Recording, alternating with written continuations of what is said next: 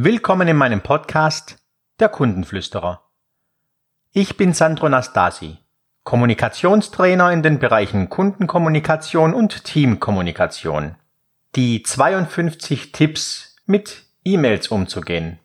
Weil manchmal E-Mail-Verkehr und E-Mail-Management im Chaos enden, gebe ich Ihnen 52 Tipps, wie Sie besser mit E-Mails umgehen. Kommen wir zu Teil 3. Tipp Nummer 26. Pflichtangaben in der Signatur. Eine E-Mail ist genauso ein Geschäftsbrief und unterliegt bestimmter gesetzlicher Bestimmungen. Hier benötigen Sie Mindest- und Pflichtangaben. Folgende Angaben sind für Sie Pflicht. Vollständiger Name inklusive eventueller Titel, Berufsbezeichnung beziehungsweise Position im Unternehmen, Unternehmensname und die Rechtsform, vollständige Adresse des Unternehmens, Webseite des Unternehmens, Rufnummer und E-Mail-Adresse des Absenders oder des Unternehmens, zuständiges Registergericht und die Registernummer, Name der Geschäftsführer sowie bei AGs Vorstandsmitglieder. Tipp Nummer 27. Ich sehe oft, wie Signaturen für Werbemaßnahmen missbraucht werden. Hier haben meiner Ansicht nach Informationen über irgendwelche Messen oder Leitsprüche sowie Zitate nichts zu suchen. Tipp Nummer 28. Antworten Sie niemals auf E-Mails mit einem bestimmten Betreff, mit einem bestimmten Inhalt, mit einem anderen Thema. Ich mache Ihnen ein Beispiel. Ich frage ein Smartphone an bei meinem Anbieter. In der Betreffzeile steht Angebot oder Anfrage Samsung S10. Wenn mein Anbieter ein anderes Anliegen zusätzlich hat, Beispielsweise, er wollte mir noch ein Tablet anbieten oder aber die Reparatur des Tablets ist abgeschlossen, sollte er nicht in dieser E-Mail antworten mit dem Betreff Angebot Samsung.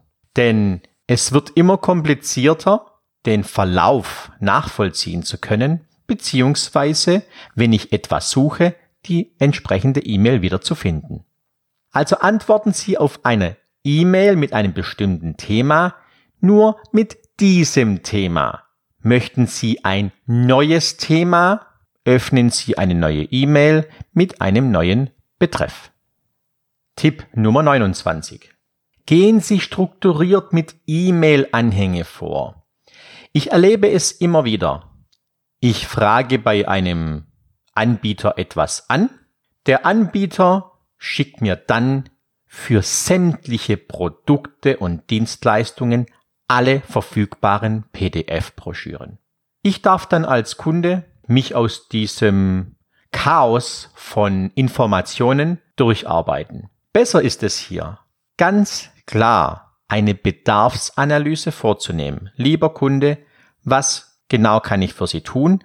Für welches Produkt, welche Dienstleistung haben Sie Interesse? Und ich gebe genau diese Informationen weiter. Besser noch, ich schicke die E-Mail-Information und rufe direkt hinterher. Lieber Kunde, soeben die Broschüre zukommen lassen, die Informationen zukommen lassen. Wir können sie gerne kurz am Telefon gemeinsam durchgehen, um eventuelle Fragen sofort zu beantworten. Tipp Nummer 30. Etwas muss ganz schnell erledigt werden, dann machen Sie sich Gedanken, welches Medium in diesem speziellen Fall das Richtige wäre. Denn, wie ich schon als Tipp rausgegeben habe, die Beantwortung, die Bearbeitung einer E-Mail kann unter Umständen 24 Stunden dauern. Benötigen Sie aber sofort eine Information, macht es Sinn, ein anderes Medium zu wählen. Beispielsweise Benötigen Sie eine Rückmeldung innerhalb von 30 Minuten? Rufen Sie besser an. Benötigen Sie etwas innerhalb von zwei Stunden?